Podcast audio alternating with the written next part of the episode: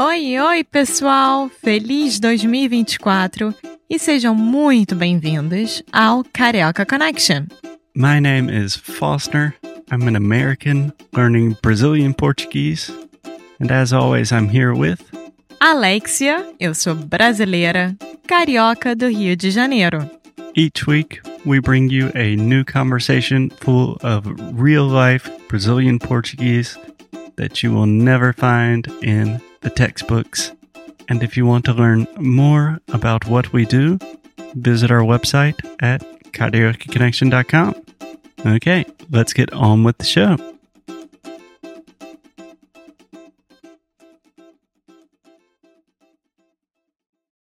Oi, Foster. Olá, olá. Oi, Alexia, tudo bem? Tudo e com você? Tudo ótimo. A gente está de volta de novo. Uma semana de descanso, digamos. Sim, sim, uma semana de descanso. Nesse momento estamos em Waynesville, Carolina do Norte. Sim, a gente está. Pode falar numa cabana? Sim, É, basicamente é uma cabana. é uma cabana com uma vista maravilhosa no meio do mato. Estamos muito felizes aqui, com galinhas, gato, cachorro. Sim, selvagens.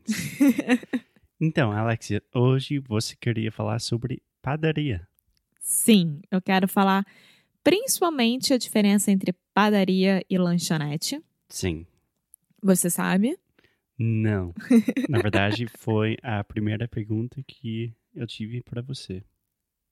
Foi? Sim. Que você teve ou que você tem? Que eu tenho, mas que eu já tinha pensado sobre perguntas que eu tenho sobre padarias. E minha primeira pergunta era: qual é a diferença entre uma padaria e um lanchonete? Minha primeira pergunta seria: porque você não me fez uma pergunta. Sim. Então, quando você fala era, quer dizer que já foi feito, que é uma coisa que aconteceu. É, mas foi feito na minha mente. Sim, mas Entendi, entendi. Obrigado, amor. Mas então, me, me explica. Qual é a diferença? lanchonete vem da palavra lanches, ou seja, lanche são é, é, snacks, né? São pequenos, pequenas comidas. Sim, mas são snacks grandes. É.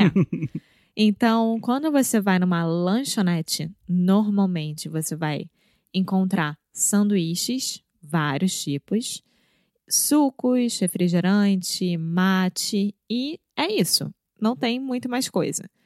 Claro que varia de lanchonete para lanchonete, mas em geral é isso. Padaria é um lugar que você vai encontrar de tudo um pouco, desde o pãozinho da manhã Uhum. Até sanduíches, até salgadinhos, até doces, tudo que vocês possam imaginar. Só que é tudo feito de produção local, ou seja, tudo feito nessa padaria em si. Então, os pães são de lá, o presunto é cortado na hora, o queijo é cortado na hora, Entendi, o ovo mexido é feito na hora e assim vai. entendi. Então, duas perguntas, Alexia.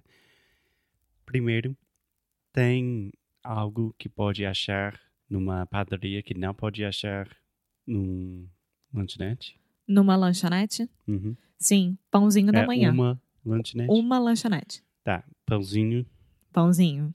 Pãozinho da manhã. pãozinho da manhã, mais alguma coisa? Sim, mas você não quer explicar o que, que é esse pãozinho da manhã para os brasileiros? É, para os brasileiros? O que significa o pãozinho da manhã para os brasileiros? É, basicamente, todos os dias você vai comprar o seu pãozinho que você vai comer para café da manhã. né? Sim, mas não é um pão que vem numa embalagem. É um pãozinho que saiu da fornalha, ou Sim. seja, que foi feito ali e sai quentinho. Normalmente é uma baguete. Normalmente é um. Oh, meu Deus. É um pão francês.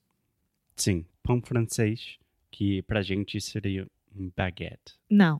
não é a fina, longa. É a pequenininha gorducha. Ah, nossa senhora. que complicado hoje. Então, qual seria a diferença entre pão francês e um baguete normal, tipo? Baguete normal é aquela fina, né? Não é fina, mas é longa, bem grande. E o pão francês é um, entre aspas, pequeno comparado com a baguete e gordinho, assim.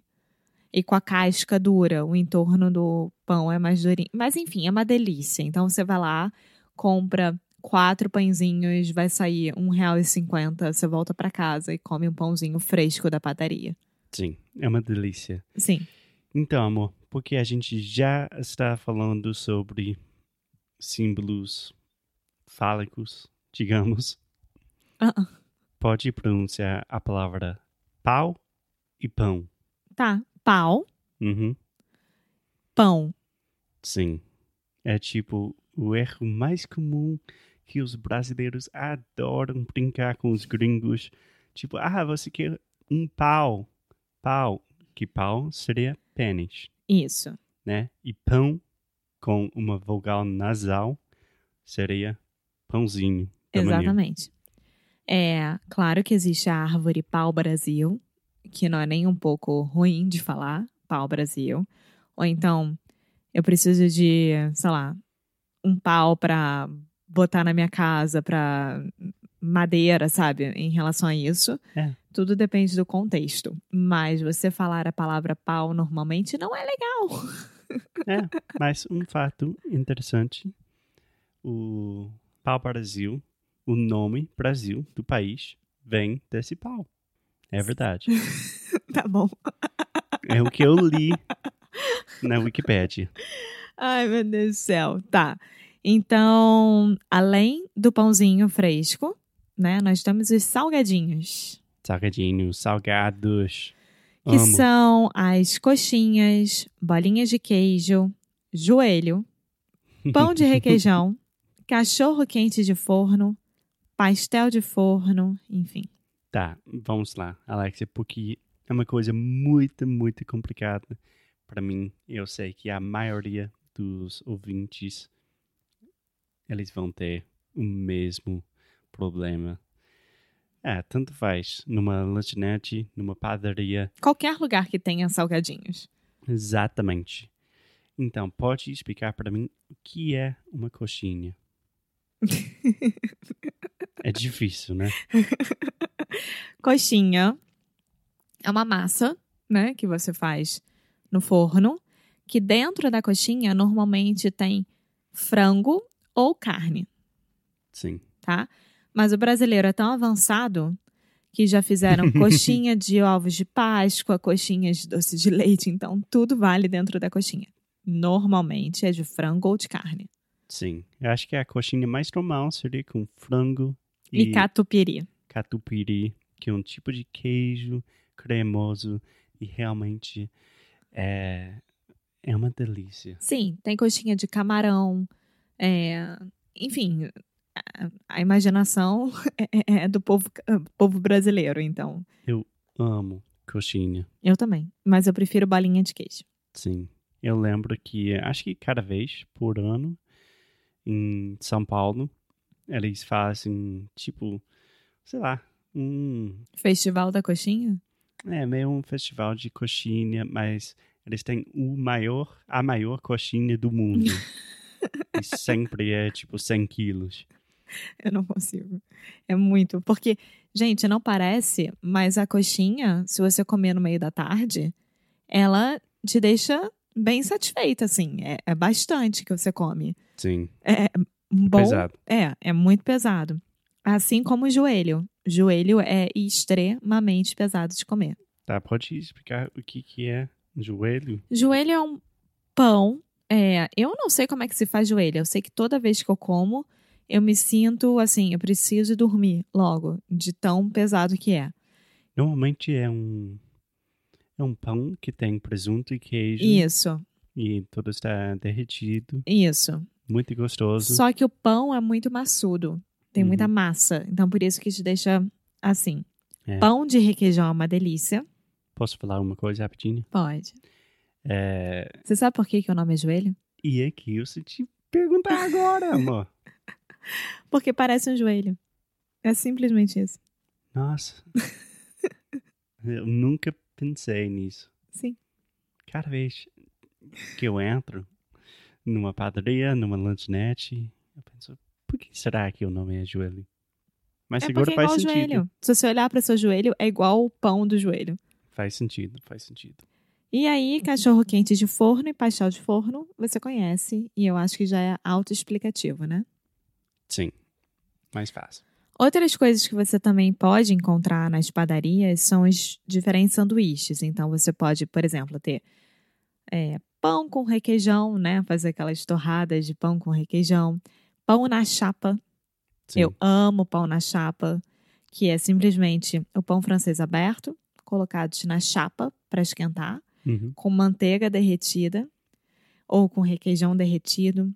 Aí o meu preferido é queijo de Minas com requeijão na chapa. Hum, é uma delícia. E só para clarificar, uma chapa seria tipo um tipo de grelha, mas é tudo plano, Isso. né? É um skillet.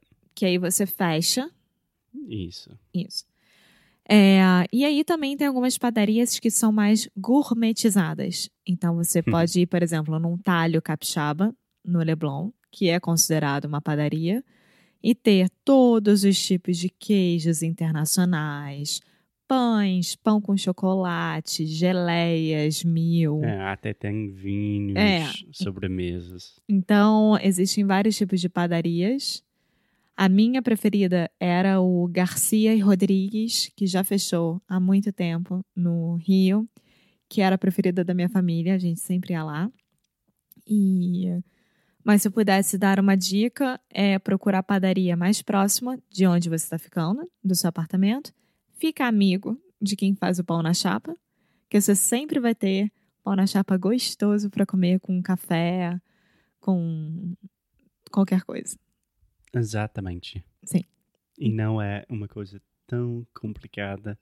É só ir lá num, numa padaria que fica perto de você e você vai ver se é uma padaria boa ou não. se tem gente lá, provavelmente é boa. Sim. É isso. Então, eu acho que eu consegui tirar a dúvida entre padaria e lanchonete e fazer as pessoas irem numa padaria, né? Isso me deixou com água na boca. Eu tô com fome agora. Sim, também. então vamos comer? Vamos. Tchau. Tchau. Muito obrigada por ter escutado mais um episódio aqui do Carioca Connection. If you're still listening, we imagine that you are pretty serious about improving your Brazilian Portuguese. That's awesome. You should check out our website at cariocaconnection.com to learn more about our online membership, the CC Club. Some special students get personalized coaching with me and Alexia. So if you want to hang out with us and really improve your Portuguese in 2024, Agora é a hora. Então é isso, pessoal. Até o próximo episódio.